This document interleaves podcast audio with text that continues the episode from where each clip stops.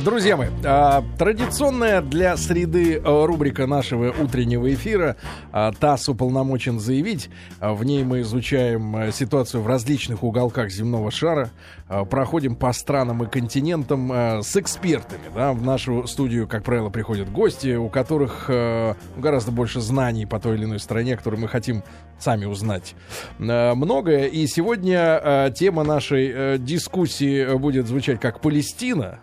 И кого, как не Евгения Сатановского, в нашей студии мы хотим приветствовать, когда, как одного из докладчиков по теме. Евгений, доброе утро. Э, спасибо от имени палестинского народа, как его защитник и представитель здесь на протяжении долгих лет. Мне действительно радостно. Да, говорить. президент Института Ближнего Востока Евгений Сатановский, но Евгений пришел не один, приехал сегодня, ну, можно сказать, с главным докладчиком сегодня, э, Владимир Чернин. Э, Володь, доброе утро. Доброе утро. А, Владимир Чернин приехал к нам из Израиля. Из Израиля, да, да, да. Этнограф, а, профессор, профессор Ариэльского университета. В принципе, для общего развития а, а, заместитель мэра поселения Кфар Эльдад, да? Да. И, ну, в принципе, если совсем дополнить картину, портрет э, как человека, то пятеро детей. Шестеро. Уже шестеро? Да, Видите, успела время, бумага устареть. Устареть бумага Я слышал, надо семь, чтобы как-то полегче было. Я подумаю на эту тему. Да, да, да. А, ну что, а, Евгений, э, с чего начнем? От чего оттолкнемся сегодня? Ну, главный специалист по республике Нагоне у нас э, представители главных соседей, то есть Вэлл Чернин, который в промежутке между написанием разных э, книжек по идышской поэзии написал замечательную работу по поселениям, э, в том числе и потому, что живет в израильском поселении, вокруг которых, собственно, и живут палестинцы. Потому что мы постоянно, когда говорим о Палестине, мы говорим не о палестинцах реальных, племенах бедуинах, оседлых кланах, враждующих между собой, дружащих с поселенцами или находящихся с ними в отношении жесткого противостояния. Ну, как у белых с индейцами э, на Диком Западе. Вот Чингачгук друг белого человека, Маго враг белого человека. А у нас есть такая картина палестинских чиновников, холеных, разжиревших, прибравших не один миллиард долларов рукам, и их лоббистов из европейцев, из Госдепартамента США, из нашего любимого МИДа. Это имеет примерно такое же отношение к реальностям Палестины, в которой, ну, я много бывал, в отличие от Володи, я там не жил, но много бывал в Газе и на западном берегу. Можно ли Володю назвать палестинцем тоже? Ну, по месту жительства, по крайней мере. А это вот пусть он самой ответит. Можно его так назвать? Вы знаете, до 1948 года Э, наша страна официально называлась Палестина, в скобочках Эрец Израиль. Поэтому для меня это синонимы. Можно назвать меня палестинцем, можно назвать меня израильтянином. Это одно и то же. А сколько лет вы уже вот в поселении? В поселениях вообще я живу с 90-го года. Ну, в общем, можно подсчитать.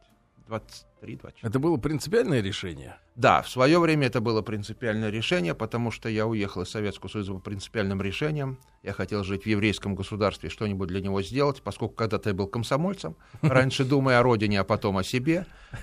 Э, но со временем ты привыкаешь, у тебя вырастают там дети, у тебя появляются там внуки. Это особый образ жизни в конкретных условиях, в которых живу я, на краю иудейской пустыни. У нас маленькое поселение, 110 семей, из которых больше половины с высшим образованием и русскоязычные. Это создает особую атмосферу, которую, пожалуй, больше нигде не найдешь. Жить просто приятно. А какое вообще сейчас общее количество людей в поселениях проживает? Смотрите, с точки зрения Израиля это одна цифра, с точки зрения европейского сообщества другая. Насчет России вы мне скажете сами. А в чем? Э... Я объясню. Дело в том, что с точки зрения Израиля поселениями на спорных, условно говоря, территориях является поселение, то, что вы называете западный берег реки Иордан. Там проживает уже свыше 350 тысяч э, израильских граждан, э, в основном евреев, и в отдельных случаях это самаритяне. Э, то, что касается Восточного Иерусалима и голландских высот, которые с точки зрения европейского сообщества оккупированы территории, с точки зрения Израиля это аннексированные территории, это часть суверенного Израиля, и люди, живущие там, естественно, поселенцами не считаются. Но если считать всех, то это свыше 600 э, тысяч человек. То а более... общее население Израиля? А общее население Израиля э, чуть больше 7 миллионов. То есть это почти 10%. Э, из которых 6 миллионов евреев. То есть 10% израильских евреев живут э, в этих поселениях. Вот э, э, расскажите нам, вот образ жизни в этих поселениях, он какой? Это закрыто? Это что-то наподобие, там, ну не знаю, военной части э, в России, там, в Советском Союзе, когда внутри забора, да, тут Я же... ответил офицер ящика. советской армии Чернин, много работавший с партизанами из Латинской Америки в годы жизни в нашей я стране. Просто, ну, Женя смеется, я просто был военным переводчиком с испанского языка, так что это было давно. Вопрос состоит, я вам скажу. Э, я женат на новой репатриантке из России, выпускнице РГГУ, которая, попав туда, потому что я сказал, что я хочу жить только в поселениях, она сперва сказала, что это похоже э, на вооруженный до зубов дачный поселок. Это было в разгар второй интифады. Сейчас ситуация принципиально иная. Значит, давайте скажем так, что в Восточном Иерусалиме вы никак не воспринимаете себя в качестве поселенцев, даже понять, где кончается Восточный, начинается Западный Иерусалим, невозможно. Это просто городские кварталы, например, э, арабский квартал Бейт-Сафафа, который до 1967 года был в составе Израиля, ну, квартал, в котором много арабских надписей. Если выйдешь, люди между собой в основном говорят по-арабски, если заговоришь с ними, ответят на иврите. В то же время квартал Гило, расположенный рядом, это считается Восточный Иерусалим, но там живут порядка 30 тысяч евреев. Определить, э, что там специфического, невозможно. Теперь, если мы говорим о поселениях западного берега реки Иордан, то специфика есть. Специфика э, разделяется по районам.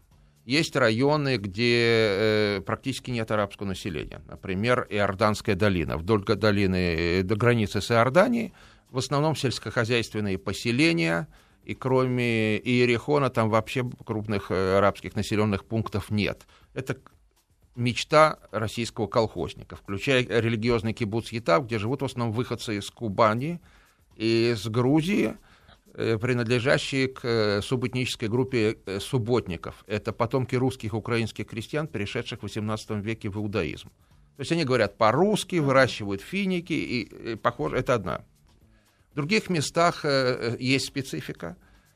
Специфика состоит в том, что в юридическом смысле, например, для проведения выборов – жители поселения должны еще получить приказ командующего израильскими войсками на западном берегу, потому что статус этих территорий не определен окончательно, они не аннексированы.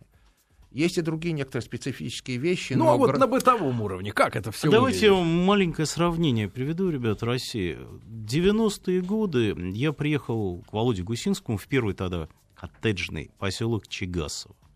Поселок окружила глухая кирпичная ста... Ну, а то. Рублевка, дальше. Прошу уточнять. Поселок, э, глухая кирпичная стена, э, колючая проволока поверх стены. Говорю, как есть, вот да, ровно. Да, да. Ворота открывающиеся, закрывающиеся, на вышках небольших, автоматчики. Ну, время было, малиновые пиджаки, разборки, братки. Значит, я не видел ни одного израильского поселения, даже в самых тяжелых районах, где кругом там вот не очень приятные соседи, с такими условиями безопасности. Вот этот котежный поселок напоминал благоустроенную зону, только если вы развернете автоматчиков внутрь, а не наружу, то вот как раз. Но такого там точно нет. Конечно, есть свои зоны безопасности, есть, как правило, электронные заборы, чтобы люди не проникали, потому что очень тяжелый террор. Вам При... могут просто прийти и прикончить вашу семью, включая малолетних детей, просто исходя из такого соображения, от чего, собственно, вы здесь живете. Но э, это в основном электронный забор, и это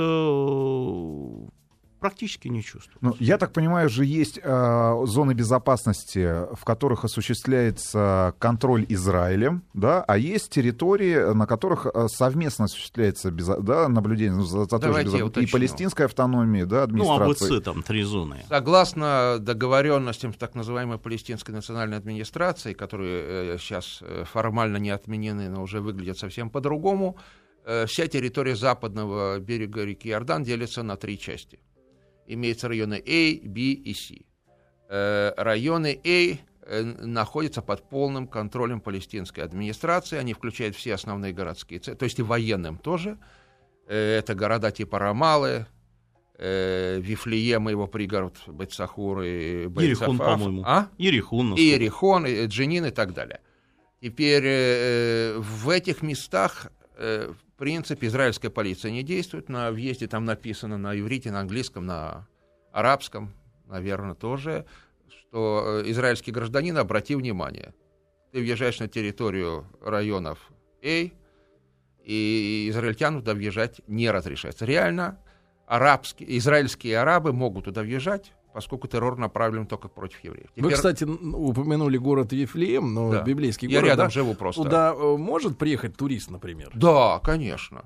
Э, турист туда может приехать, но если вас интересует специфика этой ситуации, я могу представить. У меня когда-то была русская жена, которая православная христианка, и она приехала в Вифлеем с группой паломников. Поскольку двое сыновей уехали со мной и живут в Израиле, то сыновья отправили таксиста-араба в Вифлеем, чтобы он привез ее в еврейское поселение, в котором они живут, чтобы они встретились. Потому что мои сыновья туда зайти не могут. Один из них был в качестве израильского десантника во время соответствующих операций, а вот в качестве простого гражданина Израиля он туда зайти не может, это противозаконно. Э, теперь э, в Вифлееме есть большая проблема, честно вам скажу, которая выражается, и общаясь непосредственно реально 10 минут, 15 минут от нашего дома. Это были преимущественно христианские места. В самом Вифлееме, наверное, христиан осталось процентов 30. Идет э, большинство все еще католики в Баджале и православных в Бетсахуре, но идет процент тяжелого вытеснения христиан э, мусульманами после выхода израильских войск. Поскольку то, что происходит на всем Ближнем Востоке, вытеснение религиозных меньшинств, прежде всего христиан, христиане эмигрируют за границу под давлением тяжелого насилия, под давлением бытовой преступности, базирующейся на кланах. И честно, когда мне приходится говорить с христианами из Вифлеема, что это вы нас сдали, выведя свои войска, мне, как израильтянину, как еврею, становится стыдно, я вам скажу честно, откровенно. Есть один кусочек Вифлеема, который израильтяне оставили себе, это гробница про матери Рахили, которая является святыней иудаизма. Туда доехать из Иерусалима можно, но она укреплена как э, крепость. Ну, то есть это военный объект, да, такой? Э, но не военный, туда люди приезжают э, молиться, э, но дело в том, что поскольку периодически его обстреливали и закидывали бутылками с горючей смесью, то армия, конечно, это дело укрепила. К сожалению, это не то, что было до заключения так называемых мирных соглашений, когда можно просто всем было ездить везде, и не было блокпостов. То есть арабы и мусульмане в том числе, наши соседи, это в основном племя Тамра, самое крупное и сильное племя района Иудейской пустыни, которое, собственно, и строит в основном наши дома. Дома строят, я вам скажу, в нашем поселении пять подрядчиков строительных арабы, два еврея. Рабочие, кроме особо квалифицированных, арабы евреи кладут плитку. Ради работы все объединяются и друг друга не убивают, я так Нет, не убивают. Взрослые люди все. Абсолютно. Ну, нет там другую работу. Ну, понимаете, ну, уровень доходов, то есть то, что тебе говорят люди, конечно, они не будут выступать по радио, потому что могут прийти из спецслужб, э, так называемой политической автономии, убить если ты не принадлежишь к достаточно сильному клану. Но они говорят справедливо. Когда не было мирного процесса, не разрешали вешать палестинский флаг. Но не было блокпостов. Можно было сесть, уехать в море, купаться в Тель-Авив. Можно было устроиться на работу в Иерусалим. А уровень жизни в Израиле похож на европейское сообщество. Если сидел израильский военный губернатор в Вифлееме и держал полицейских, которые не допускали беспредела.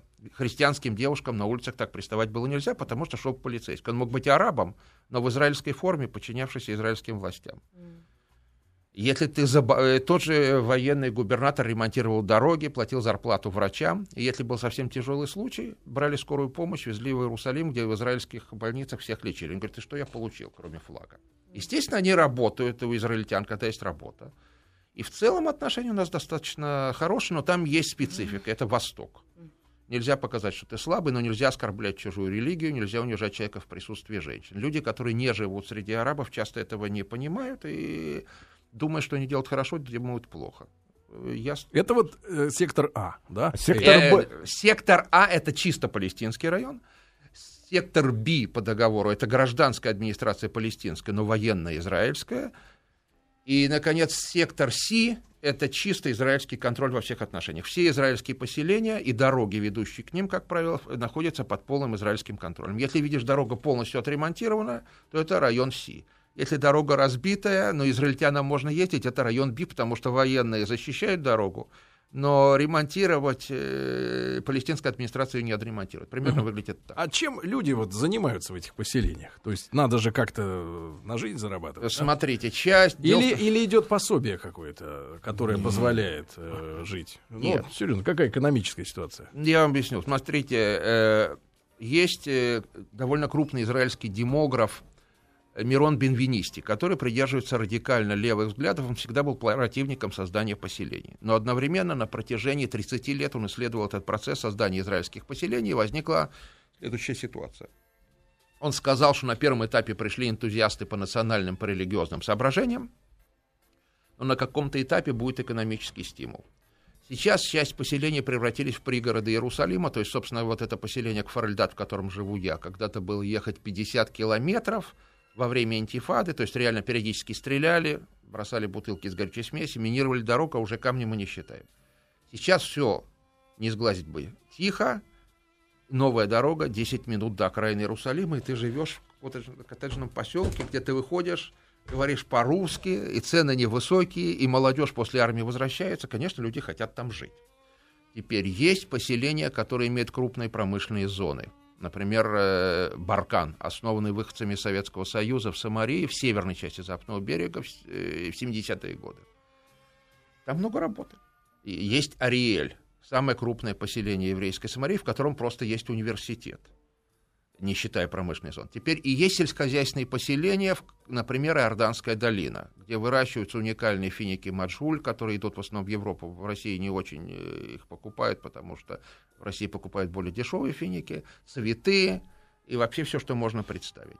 То есть я бы разделил это на три части. Это сельскохозяйственные поселения, это спальные города, если угодно, и это города с промышленными зонами, в зависимости от степени близости. Масштабы Израиля. Угу. Весь Израиль вместе с этим западным берегом это половина Московской области. При наличии хорошей транспортной системы добраться из большинства мест в, э, в Тель-Авив и так далее не представляет проблемы. Вокруг этих э, зон, ну то есть вот где они находятся, да, этих поселений, какая экономическая ситуация сегодня? И как она изменилась после вот Смотрите, я вам скажу честно. Тут э, представить человеку, который это не видел и не жил там долго, тяжело. Проблема состоит в следующем. Например, я живу в двух километрах от э, одного из крупнейших археологических памятников Иродион, гробница царя Ирода. Он построил там крепость, дворец с подземными ходами, все, что хотите. И там же его похоронили. Приезжает масса туристов, как израильтян, так и иностранцев, в том числе христиан, рядом от Вифлеема теоретически можно зарабатывать на этом хорошие деньги, и мы сейчас планируем вкладывать эти деньги в развитие туристического бизнеса. Тем более, что рядом находится э, скальный монастырь Харитон, один из древнейших православных монастырей и так далее.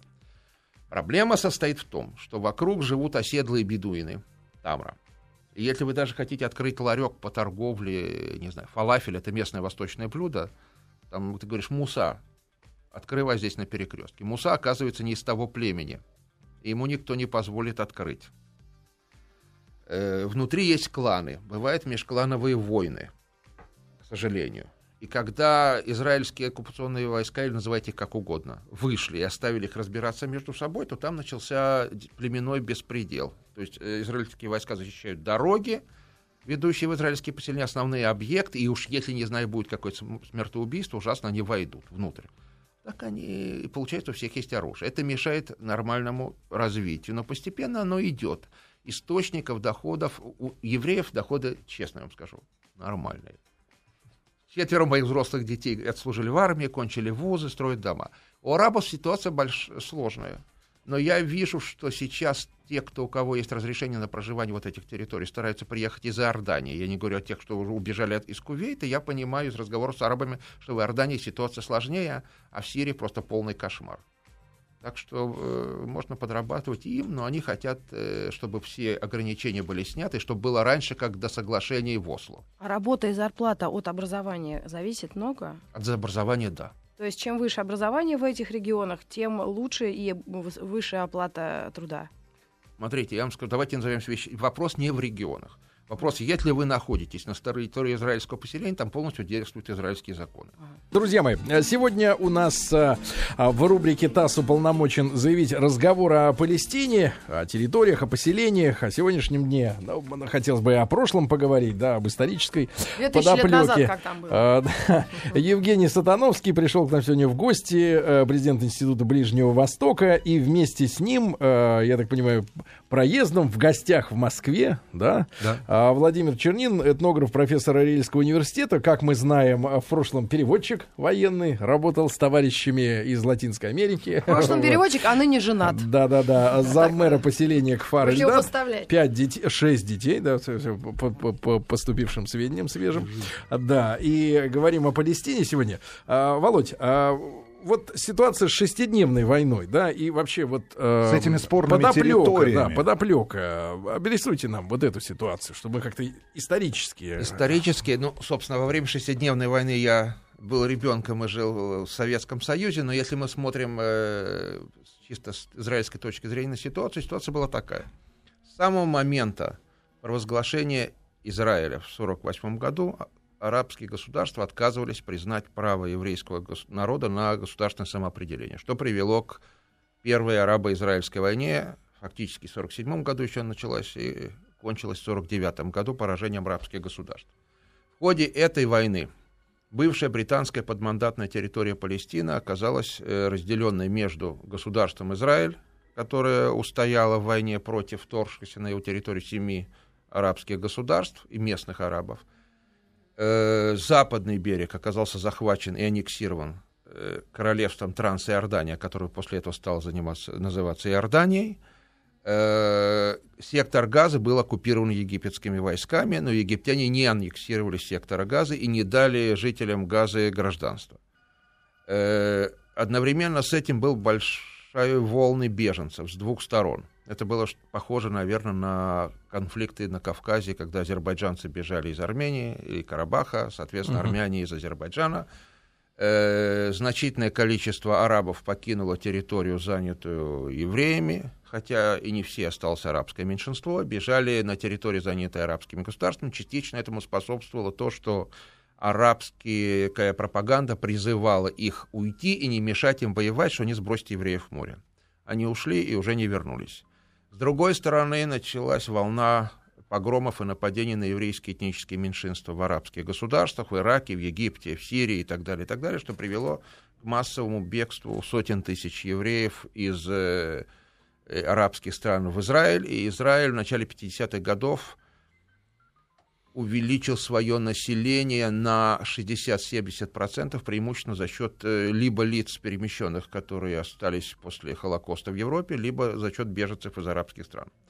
Значит, поскольку Голда Мейер, впоследствии премьер-министр Израиля, назвала эти границы, которые были границы э, прекращения огня, границами Освенцима. То есть э, в самом узком месте территория Израиля была 14 километров условиях, когда постоянно возникала военная угроза, угроза, что мы вас бросим в море, возникали военные конфликты, и, наконец, в 1967 году израильтяне решили нанести превентивный удар одновременно по Египту и по Сирии. Э, по Иордании, который тогда принадлежал Западный берег, никто удара не наносил, но иорданский король решил, что его долг как араба и союзника вступить в войну, хотя израильтяне его призывали не вступать. Он вступил в войну, потерпел поражение. Израильтяне заняли весь западный берег, восточный э, Иерусалим, голландские высоты, сектор Газа, Синайский полуостров и все что угодно. Теперь, поскольку исторически западный берег считается, мы его называем Иудея и Самария, это сердце земли Израиля, юридически никакого палестинского государства не было, иорданцы отказались от своего суверенитета над этой территорией, возник вакуум. Израильтяне не аннексировали, Иорданцы отказались. Израильтяне не аннексировали, потому что боялись предоставить гражданство огромному количеству арабов, живущих на этих территориях. Или, с другой стороны, создавать государство апартеида, что там у тебя есть граждане и не граждане и тому подобное. И типа как в Эстонии, да? Да, как я хотел сказать. Типа как в Эстонии. В Эстонии вот тогда возникла ситуация в Эстонии чуть больше 60% эстонцев и чуть больше 30% русскоязычных. Вот примерно то же самое, что возникнет в Израиле случае аннексии предостав... Европа почему-то не имеет никаких претензий. Ну, потому как что мы не эстонцы.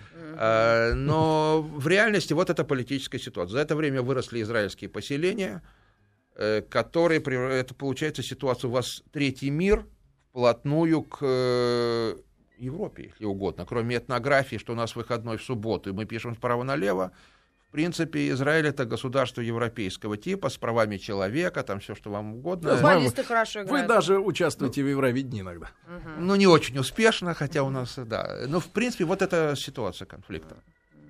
Мы тоже участвуем в Евровидении, тоже не очень успешно.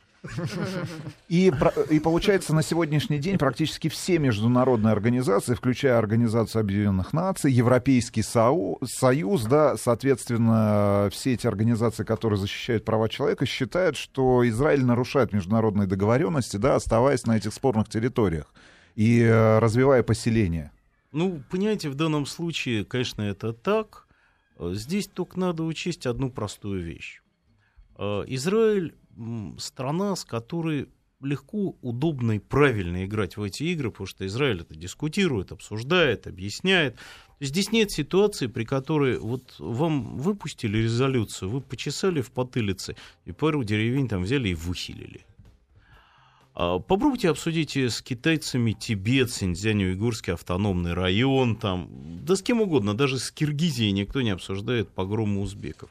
А Строго говоря, такие же резолюции можно писать по нашему поводу. От чего там было с Пруссией, которая теперь Калининградская область, или с Курильскими островами. Я поэтому нескольким изумлением смотрю на наш МИД, который периодически, как в советские времена, там радостно несется спасать идею палестинского государства, которое, к сожалению, обанкротилось, не очень понимая, а может и не хотят ребята понимать, что вообще-то говоря, э, завтра нами займутся точно так же, с таким же удовольствием. А, если мы вообще будем это обсуждать все, потому что из России можно много напластовать государств, там из Израиля можно еще еще Палестину там выкроить, хотя уже вроде и выкроили. С правами человека вообще тяжело. У вас всегда найдется группа, которая вас не любит. Вот только что с Москвой Рикьявик по братимству разорвал, у нас гей-парада не разрушает. Чем мы теперь должны пойти все застрелиться, что ли, коллективно населением города? Ну, израильтяне просто обсуждают это. Хотя вот наш гость, он не очень это обсуждает обычно в своей практике, но у него тяжелое прошлое, все-таки там советская армия, воспитание. Ну, я был молод, и мне было весело в советской армии, не стоит расстаться, тем больше я был офицером. Не так уж было все плохо. Но если серьезно, я вам хочу сказать, большинство израильтян, то, что тут трудно понять, страдают тяжелым израилецентризмом. Они... Они считают, что э, Израиль — центр вселенной. Ну, на бытовом уровне я смотрю на своих детей, которые выросли в Израиле. Э, вот их интересует, как израильские власти сказали. Э, там есть такое ощущение, честно говоря, э, я говорю вам как отец солдат-резервистов, служивших и проходящих службу в боевых частях, реально. Даже боевых. девочки. Нет, у меня религиозные да? девушки проходят альтернативную службу. Моя дочь а, да. проходила альтернативную службу в детском э, доме для детей с уголовными mm-hmm. наклонностями. У нас нет детских домов в этом смысле, как в России, поскольку да. сирот обычно усыновляют. И, но в тот момент, когда нет войны, в принципе, в Израиле жить довольно комфортно, хорошо, все выпивают, закусывают, ходят на работу, веселятся, да. Поэтому их не особенно волнует то, что говорит европейское сообщество. И в своей бытовой жизни я с этим практически не сталкиваюсь. Это надо понять. Более того, даже арабы, живущие в Израиле, даже арабы, которых вы называете палестинцами, поданные палестинской автономии, они не верят в это палестинское государство, никому этого ничего не надо, все претензии, это евреи виноваты, они привели Арафата. А без Арафата да. нам было хорошо. На самом деле, если быть честным до конца, люди даже не особенно претендуют на израильское гражданство. Им достаточно статуса постоянных жителей, которые дают тебе все права израильтянина, кроме права выбираться в Кнессет. То есть э, медицинская страховка, Э, право на работу, право на пособие по безработице и возможность ездить в ЕС без визы. Есть, понимаю, какое количество людей вот именно с таким статусом сегодня в Израиле? И они, наверное, все русские. Почему? Нет, ну, нет. мне кажется. Нет, русские попадают в Израиль в составе, этнические русские попадают в Израиль в составе смешанных семей. А. Поскольку в Израиле имеется закон о возвращении, достаточно, чтобы один из супругов был на четверть евреем, то русские, попадающие в Израиль, они полностью израильские граждане, и, и ничего такого нет. Нет. Имеются так иерусалимские арабы, например. Поскольку израильтяне аннексировали Восточный Иерусалим, то они предоставили всем иерусалимским арабам статус э, постоянных жителей Израиля. Вот это. Теперь для того, чтобы натурализоваться, требуется сдать, отказаться от иорданского гражданства, сдать экзамен по похоже на Прибалтику, сдать экзамен по ивриту, подписаться о том, что вы признаете Израиль как демократическое европейское, э, еврейское государство и так далее. Среди молодых арабов, особенно христиан, в Иерусалиме, но и мусульман тоже образованных, этот процесс достаточно интенсивно идет в последние годы, но такая группа населения есть. И друзы на голландских высотах – четыре деревни на севере голландских высот. Это, они, э, часть из них сохранила сирийское гражданство, имея при этом статус постоянных жителей Израиля, поскольку израильтяне аннексировали. А вот, например, соплеменники Араф, э, Асада, алавиты, которые живут у нас в деревне Раджар, который тоже аннексировал Израиль, они все поголовно отказались от сирийского гражданства, все стали полностью израильскими гражданами, они, поскольку их интересы целиком в Израиле, скажем так. Э, ну, я не могу не задать вопрос про Египет, да, если уж мы говорим сегодня и про территории да. спорные, и про Палестину. Э, последний переворот, ну, многие так называют, да, военный переворот в Египте и смещение Мурси. Ну, переворот, ну, военный, а вы чего хотели? Братья мусульмане э, вот на грани того, чтобы армия, как в Турции, потеряла влияние на политику. Завтра она бы уже вообще не могла никакой переворот совершать. Же люди будут ждать? Вообще порядка 30% э, ВВП Египта до свержения Мубарака, а сейчас после раздела собственности клана до 40 принадлежат египетским генералам. Серьезные люди с серьезными деньгами. Плантации, заводы, фабрики, корпорации. И что это все вот отдадут вот этим бородатым с фразой «Коран — это решение»? Ну, для кого решение? А еды осталось на два месяца, хлебушку. А золотовалютные резервы полностью растрачены, тоже на пару месяцев осталось. И вообще-то говоря, Мурси как-то очень э, конфронтационно себя повел. Исходя из чего армия совершила переворот, в общем, спасая себя, страну, все на грани гражданской войны. Но это не значит, что завтра там гражданская война не начнется. Это не значит, что вообще у Египта есть какой-то шанс к вопросу о его соседе Израиле. Потому что, ну вот начался проект возрождения эфиопский. Строят плотину на Голубом Ниле. Ее построят не через сто лет, ее построят в 2017 году. Вообще 17 год, он какой-то такой странный. Вот все время в 17 году что-то такое начинается. 1917. Да-да-да-да-да. Вот пройдет сто лет. Для египтян это означает, а страна, там такая демография, что к 2050-му там будет 150 миллионов человек. Там сегодня 85. Им уже воды не хватает. Шесть лет заполнения плотины, у них воды будет на треть меньше, чем сегодня. Электроэнергия СОН будет вырабатывать на 40% меньше. Когда построят, это если остальные не построят плотин, там же не, не только Эфиопия, там еще есть Кения, там еще есть Танзания, там наверху их Нил, много чего. Тогда на 20%. Но если никто не строит, 20% минус до конца времен. Когда вам нечего есть, ну, привезут зерно американцы, там, мы, наверное, поможем. Когда у вас нет нефти, ладно, черт с ней, вы нищие жить. А когда у вас пить нечего? Вот вам и весь Египет. Поэтому там впереди еще много чего разного. И это к вопросу о том, как у нас на курорты будут ездить туристы. Может быть, вскоре Тагил. никак. С водой будут как ездить. Тагил отдохнет. Тагил рулит, да, и в Афганистан отдохнуть от египетской гражданской войны в афганскую. Ну, я понимаю, ну, разные рисковые ребята. Сомалийских пиратов там пострелять. А самим египтянам вот про воду намекал кто-нибудь? Да, намекал Маргарита Михайловна. Евгений Сатановский у нас сегодня в гостях. много говорю. Да, а президент Института Ближнего Востока и Владимир Чернин, этнограф и профессор Арельского университета.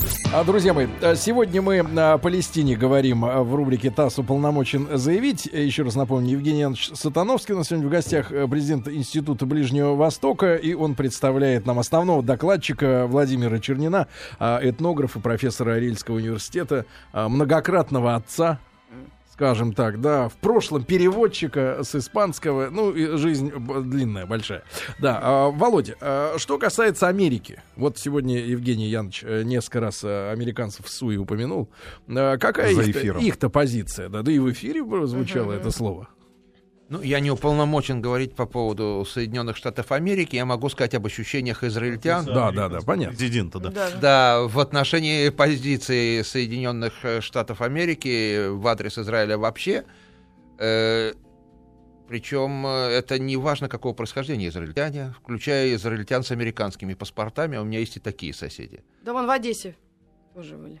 Так вот, Друзья. проблема состоит в том, что американская администрация вообще, а нынешняя особенно, проявляет полную некомпетентность во всем происходящем на Ближнем э, мусульманском Востоке. Косвенно она виновна, на мой взгляд, и на взгляд многих израильтян, в гибели колоссального количества людей, нестабильности, гражданских войнах под видом э, демократии. Потому что понятно, что свержение, например, Асада, при том, что, конечно, демократическим путем придут э, суннитские экстремисты к власти, приведет к геноциду меньшинств типа алавитов, друзов и христиан.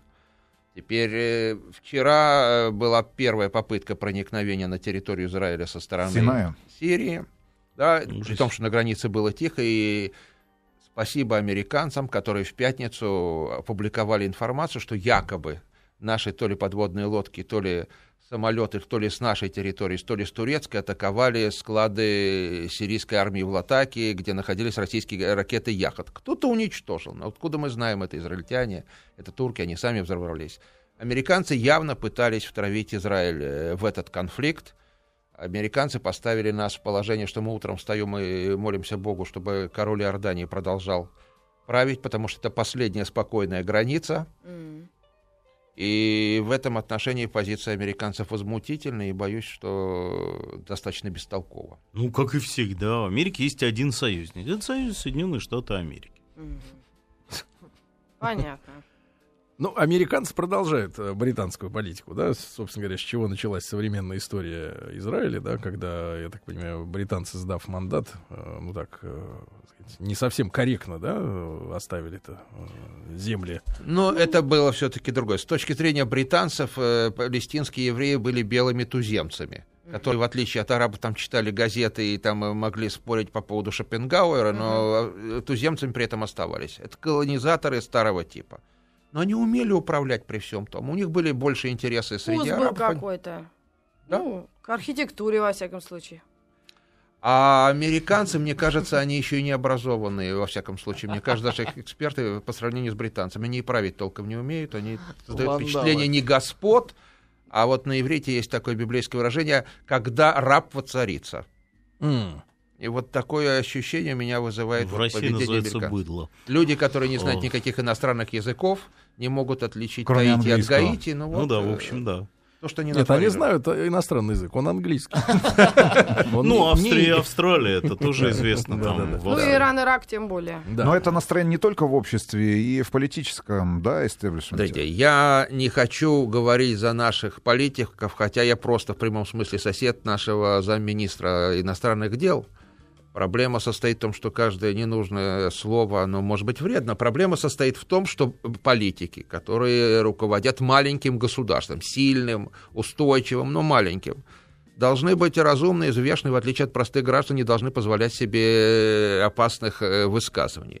Я подозреваю, что многие из наших политиков э, догадываются о том, что говорю я.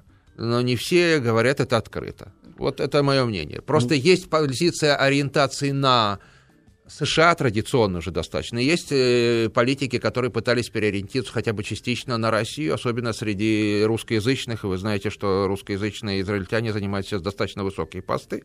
Не всегда просто, скажем, сблизиться с Россией в ущерб связям с Америкой, поскольку и Россия тоже не всегда идет А вкратце, одну навстречу. цифру буквально. В Израиле из 6 миллионов сколько человек говорят по-русски?